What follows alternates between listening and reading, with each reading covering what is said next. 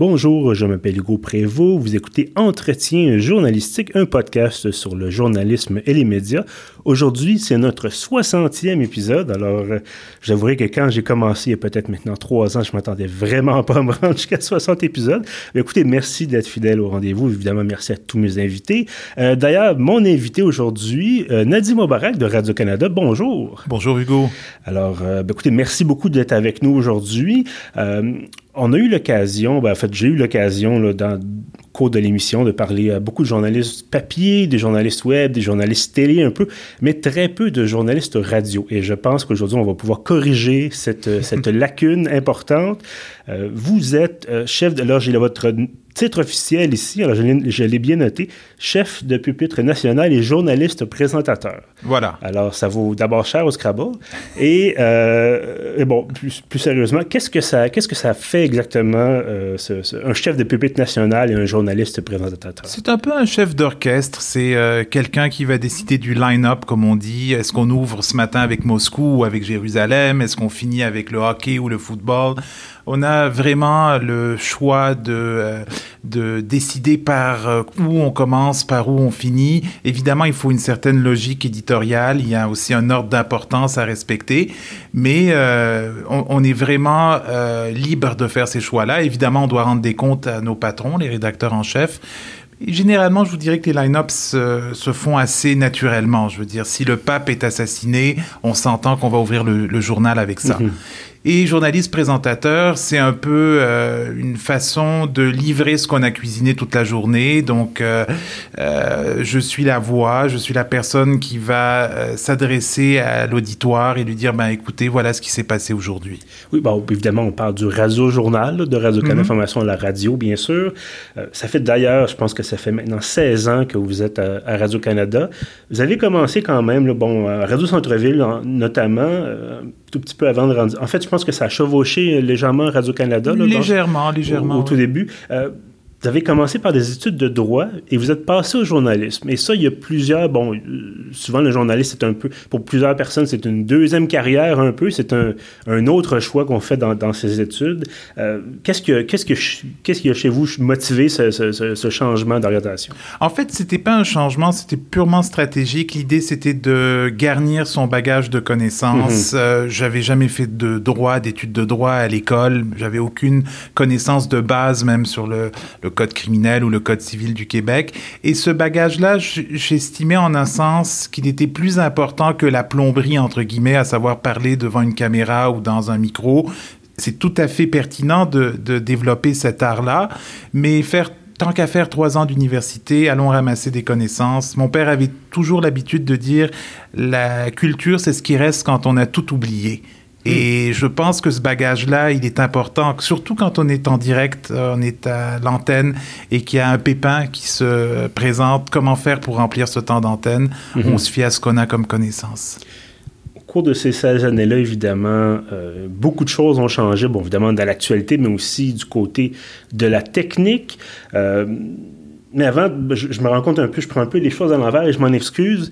Euh, avant d'aller un peu dans le côté technique, et encore une fois, je suis désolé pour ça, ça, euh, de mettre un bruit comme ça, mais euh, est-ce que vous pourriez peut-être nous parler d'une journée typique à, à la radio de Radio-Canada? S'il y en a une, bien sûr. Ouais, la beauté, en fait, de ce métier, c'est qu'il n'y a pas vraiment de journée typique. Mhm. Euh, on ne sait jamais ce qu'on va manger, entre guillemets. On ne sait jamais ce qui est au menu. Ça peut être un 11 septembre, ça peut être un- la tragédie de lac mégantic, ça peut être le tsunami au Japon, ou ça peut être euh, une journée complètement ennuyante et ennuyeuse pour nous, dans la mesure où on est obligé de remplir le même temps d'antenne et il n'y a pas grand-chose qui se passe. Euh, ou en fait, rien nécessairement de très significatif qui mérite euh, une couverture ou une mention. Et ça, c'est souvent en été. hein. je vous dirais, euh, 13 juillet, c'est pas nécessairement la, la journée la plus excitante pour un journaliste. Et, donc, c'est la beauté de ce métier-là, c'est qu'on arrive le matin, on se branche sur notre système, euh, on est un peu comme des, euh, on est un peu comme des surveillants dans une tour parce qu'on a tous nos écrans de télévision avec des agences de presse qui nous fournissent des, ce qu'on appelle des live feeds, donc des euh, diffusions en direct de certains événements. On a notre fil de presse qui est électronique, mais avec un code couleur. Donc, si on voit beaucoup de rouge, on sait que la journée va être mouvementée nécessairement. Je veux dire, le soir, des attaques à Paris, au Bataclan notamment, je peux vous dire que le, le fil était très très très rouge. Et à partir de là, on cuisine, J'utilise souvent cette analogie-là parce que c'est vraiment ça. Je veux dire, on, coupe nos légumes, on coupe, euh, on coupe notre viande et on essaie de la mijoter. Donc, c'est quoi cette nourriture-là? C'est l'information. On essaie déjà de la, de la mettre en, perspective, essayer de faire quelque chose de, de concret, de faire quelque chose de compréhensible avec cette information-là de façon à ce que l'auditoire puisse l'assimiler. Et tout ça, évidemment, dans un contexte où, un, peu à l'image de la télé, il faut qu'à chaque heure, ou peut-être même à chaque demi-heure, il y ait un bulletin où il y a quelque chose de présenté. moi, évidemment, je, viens du web, bon, de l'écrit. Euh, il peut y avoir une date de tombée pour le journal, par exemple. j'ai connu ça à l'époque. Mais euh, le web, bon, évidemment, il n'y a jamais d'heure précise où il faut publier. On peut publier constamment, ce qui peut être un autre problème. Mais c'est ça, donc à la radio, euh, peut-être, vous me corrigerez si je me trompe, mais ce stress-là, peut-être, de voir, dire, bon, ben, il, est, il est 14h moins 10, et là, on a, il manque quelque chose, il manque un, reportage ou il manque une information. Qu'est-ce qu'on fait? Absolument. Et c'est ça qui nous garde un peu, euh, comme on dit en bon français, on the edge. Mhm. C'est-à-dire qu'il y a tout le temps cette espèce d'épée de Damoclès qui pend au-dessus de notre tête. Est-ce qu'on va, est qu'on va y arriver au prochain bulletin? Est-ce qu'on va être capable de... Parce que chaque bulletin qu'on fait, et on, les fait généralement à l'heure, sont des bulletins en direct. Mhm. Et donc, c'est ça aussi le média électronique qui est la radio, tout comme la télé, c'est cette forme d'instantanéité. On prend une photo à 15 heures de ce qui se passe dans le monde, ou à Montréal, ou au Québec, ou au Canada. Voilà, mesdames, messieurs, ce qui se passe à l'heure où vous nous écoutez. Et cette instantanéité-là, elle euh, elle est, elle est pertinente. Euh, et c'est une photo qu'on prend. Alors, il y a des fois où la photo est un peu granuleuse. Mhm. Nous venons d'apprendre qu'il y a un attentat qui s'est produit à Kaboul. Le nombre de victimes est indéterminé. Nous aurons plus de détails dans nos prochains bulletins. Où elle est très claire. L'événement s'est produit. 176 euh, personnes ont été tuées dans une attaque euh, à Kaboul. les talibans ont revendiqué l'attentat. Voilà, c'est fini, c'est réglé. Mhm. Et là, on est en mode réaction. Les États-Unis condamnent cette attaque, etc. Donc, euh, c'est un peu comme ça qu'on fonctionne chaque heure. Vous parliez tout à l'heure du, line-up et du choix des nouvelles. Euh, évidemment, bulletin radio, bulletin radio voilà, c'est très court, euh, quelques minutes. Il faut, généralement, c'est pas un seul sujet, à moins bon, que, la reine meure ou peu importe. tout à l'heure, vous parliez du pape. C'est le genre de choses qui, j'imagine, justifieraient d'avoir pratiquement l'intégralité du bulletin consacré à un événement quel est le sentiment qu'on a quand, par exemple, il, se passe. D'abord, il faut choisir, évidemment, mais quand il se passe des choses importantes et on voudrait en dire peut-être plus, et là, on dit, bon, on est limité, on a 30 secondes pour parler d'un événement. Est-ce que c'est pas des fois un peu frustrant de dire j'aimerais ça en dire plus. Il y a tellement d'informations à dire. il faut synthétiser tout ça justement en 20, 30, 45 secondes. Ah oui, je vous dirais, un texte de plus de 40 secondes, généralement, est indigeste à la radio. C'est un bel exercice de, de, synthèse. Ça nous force à aller vraiment à l'essentiel. La force des mots aussi, parce que je veux dire, à la télé, on a les images qui mhm. aident, qui appuient ce qu'on dit. À la radio, il n'y a rien. Il n'y a que ma voix. Donc, c'est la force des mots, utiliser les bons mots euh, utiliser les bonnes images dans les mots qu'on utilise, d'autant plus que notre auditoire n'est pas scotché devant la radio, contrairement aux téléspectateurs qui sont mhm. devant la télé et qui voient. C'est un, auditeur, un, auditoire qui est captif. À la radio, j'ai euh, peut-être une auditrice qui est dans la voiture, qui est en train de conduire, qui se concentre sur l'autoroute pour pas faire un accident. J'ai un auditeur qui est peut-être à la cuisine en train de préparer sa soupe et qui a donc quelque chose sur le feu. Donc déjà le niveau d'écoute, le niveau de concentration n'est pas le même qu'un téléspectateur. Donc il faut vraiment s'assurer d'intéresser notre auditoire rapidement. Alors je vous donne quelques exemples au lieu de dire que Bombardier euh, a licencié 32% euh, de ses, euh, de ses travailleurs, pourquoi ne pas rendre ça plus clair en disant Bombardier vient de perdre le tiers de ses employés à mhm. la suite de compression? Le tiers, c'est quelque chose qu'on retient plus facilement. Au lieu de dire quatre bombes ont explosé ce matin à Bagdad, pourquoi ne pas humaniser la nouvelle en disant ce matin, la population de Bagdad s'est réveillée sous le bruit des bombes? Mhm. C'est peut-être plus poétique aussi, mais mais, mais c'est surtout plus clair, parce que c'est un one-shot, comme on dit en bon français. Notre grande punition, comme à la télévision, si vous ne nous comprenez pas, vous zappez, et c'est fini, on vous a perdu. Euh, je revenais à ma question de, tout à l'heure. Bon, 16 ans Radio-Canada, avec évidemment des changements, bon, je le disais dans l'actualité, mais des, surtout des changements technologiques. Euh, le médium est un peu resté le même, c'est-à-dire ça reste la radio. On n'est plus avec le poste euh, en bois euh, qu'on mettait dans le salon, là, où on écoutait la, soirée du hockey, euh, bon, ou le chapelet, bon, je veux dire. Oui. Mais on, on, reste avec l'onde sonore, mais parallèlement à ça, euh, il y a les réseaux sociaux, il y a l'actualité beaucoup plus en direct qu'elle pouvait l'être, par exemple, il y, a, une quinzaine d'années ou une vingtaine d'années. Euh, comment est-ce que vous vivez ça, vous, cette, transformation-là? Comment est-ce que ça a influencé votre travail, finalement, au fil des ans? Ben, moi, je vis très bien avec cette, euh, cette transformation. Je vous dirais même que même en, studio, quand je suis à l'antenne, j'ai mon portable dans la main et pendant qu'un reportage est diffusé, j'ai le temps de voir ce qui se passe aussi. Je suis en communication avec la régie. S'il se passe quelque chose pendant le bulletin, on revient tout le temps à cette forme d'instantanéité. On va me le dire à l'oreille. Ça fait mhm. peut-être très cliché. On va, me, on va me le dire et je vais l'annoncer en ondes. Je me souviens d'un moment où le, le, père de Kim Jong-un est mort, Kim Jong-il. J'étais à l'antenne. Il restait à peu près 10 secondes avant la fin du bulletin parce que ce sont des bulletins fixes, n'est-ce mhm. pas? Et le pupitre, qui est mon réalisateur, est rentré en courant dans le studio en me jetant une feuille. J'ai pris la feuille sans même savoir ce que c'était, mais je savais que c'était important. J'ai pris la feuille, j'ai dit tout naturellement, et nous venons d'apprendre que, et j'ai appris la nouvelle en même temps que le public. Donc cette forme d'instantanéité, elle existe déjà depuis des lunes, c'est pas nouveau. Après ça, qu'on utilise Internet, qu'on utilise une euh, machine à dactylo, ça change pas grand-chose. L'idée, c'est de transmettre l'information le plus rapidement possible, et c'est clair qu'avec les nouveaux outils de communication, il y a moins euh, de marge pour euh, dire ah j'ai pas, je l'ai pas vu, je l'ai pas mhm. encore vu. Non non non, on le voit en même temps que tout le monde. Pourquoi la radio exactement? Est-ce que vous aviez déjà envisagé peut-être la, télé ou l'écrit? Euh, ben, en fait, je vais vous dire quelque chose que je dis tout le temps aux étudiants en journalisme. Le mhm. métier qu'on fait est le même, que ce soit à la radio, à la télé, presse écrite ou web, on raconte une histoire. Au web, vous le savez mieux que moi, on a l'occasion de raconter des histoires plus longues. À la radio, on n'a que 30 secondes. Mais ça reste la même, le même modus operandi. Moi, je trouve plus d'excitation à être en direct. J'ai cette euh, forme de drive qui me garde tout le temps euh, éveillé à la télé, à la radio plutôt.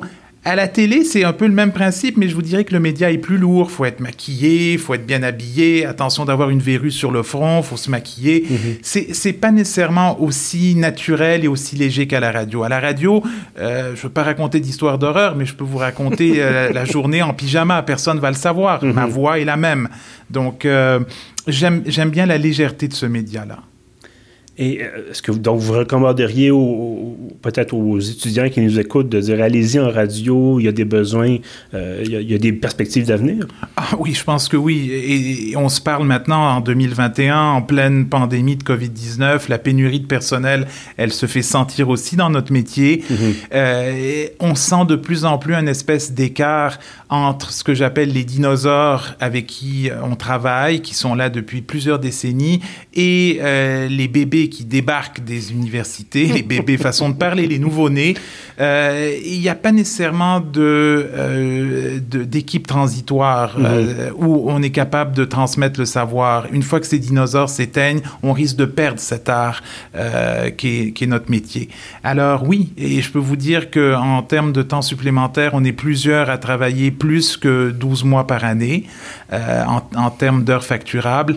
Et bon, ça peut être bien pour le portefeuille, mais c'est pas nécessairement bon pour la santé. Et l'idée aussi, hein, on s'entend, c'est de continuer à faire de l'information de qualité, parce qu'on le sait qu'il y a euh, les médias sociaux, il y a euh, euh, le fake news aussi. Donc, c'est pas nécessairement à notre avantage de, laisser passer ces, occasions-là. Il faut au contraire bonifier et renforcer nos effectifs pour continuer à maintenir cette crédibilité et ce métier qui est un vieux métier, on s'entend. Mm-hmm. Bon, évidemment, le fameux bulletin radio de Radio-Canada avec peut-être même le signal horaire de midi, heure normale de l'Est. Ça, c'est ancré, je pense, dans la psyché de, dizaines de milliers, sinon de centaines de milliers de personnes euh, au Québec ou ailleurs au pays, de dire, bon, ben c'est ça, on se fie à Radio-Canada, on allume la radio. Euh, moi-même, quand je suis en voiture, à l'heure précise, si on écoute la musique, je dis, bon, ma conjointe qui était avec moi, je dis, bon, est-ce qu'on peut écouter les nouvelles?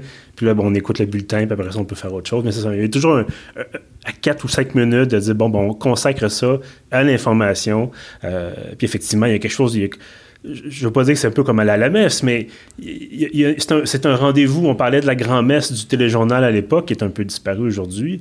Euh, peut-être que la radio est une petite messe, euh, le, bulletin radio est une petite messe. Euh, qu'est-ce qui, bon, encore une fois, je, et c'est pas du tout l'idée de, vous faire paraître vieux, mais 16 ans donc d'ancienneté Radio-Canada, qu'est-ce qui qu'est-ce qui resterait à faire pour vous? De dire, qu'est-ce qui, est-ce qu'il y aurait un défi que vous aimeriez relever euh, particulier, quelque chose qui, vous dit, bon, ben, ça, c'est complètement fou, mais on pourrait, je pourrais me lancer. Euh, ah, ben, si, si, on veut parler de fantasme, peut-être, et ça va jamais se réaliser, je, je, je, veux dire, j'aimerais bien avoir ma propre euh, salle de presse, Nadi News ou quelque chose comme ça, mais on s'entend, ça va jamais se produire. Mais je dis souvent ça à la blague à mes collègues parce que j'ai tout fait dans cette salle de nouvelles. Mm-hmm. J'ai j'ai remplacé à la présentation, au pupitre, au reportage, à la rédaction, à la recherche. J'ai vraiment tout fait. La seule chose que je n'ai pas encore euh, expérimenté, c'est euh, remplacer mes patrons comme rédacteur en chef. Est-ce que c'est mhm. quelque chose que je veux faire? Pas nécessairement. Je veux dire, tant qu'à être patron, j'aimerais peut-être plus travailler avec des actionnaires et penser à, faire du profit. Euh, être patron dans une salle de presse, c'est pas nécessairement la, la, même chose qu'être gestionnaire dans une, dans une compagnie où il y a du profit à faire.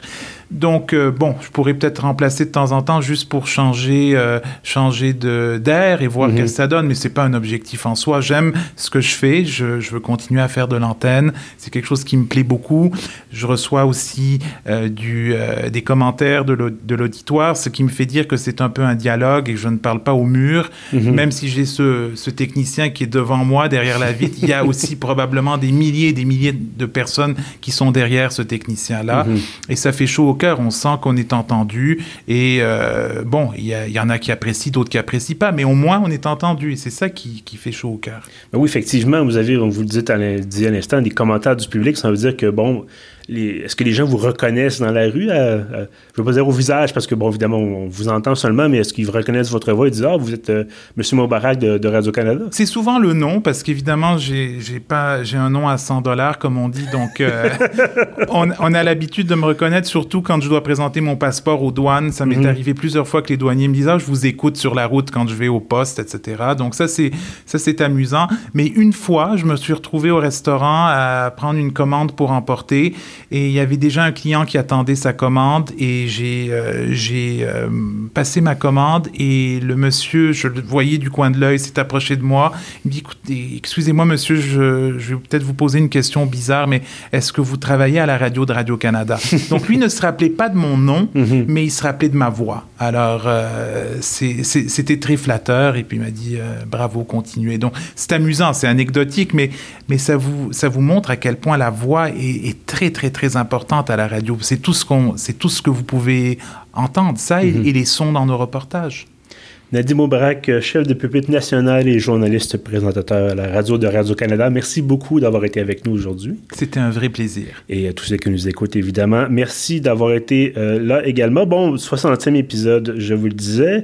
Euh, si vous voulez rattraper peut-être les 59 ans, vous dites, bon, vous avez une soirée de libre devant vous peut-être, euh, vous pouvez trouver tout ça sur pieuvre.ca. On est également sur Apple Podcast, sur Google Podcast, sur Spotify et bien sûr sur notre hébergeur Balado Québec. En terminant, je vous vous invite à vous abonner à l'infolettre de pieuvre.ca. Vous allez sur le site et vous avez un formulaire dans le menu de droite vous recevez tous les samedis matins l'ensemble de nos contenus, donc publiés durant la semaine, y compris bien sûr euh, les balados. Donc sur ça, je vous dis merci et à bientôt.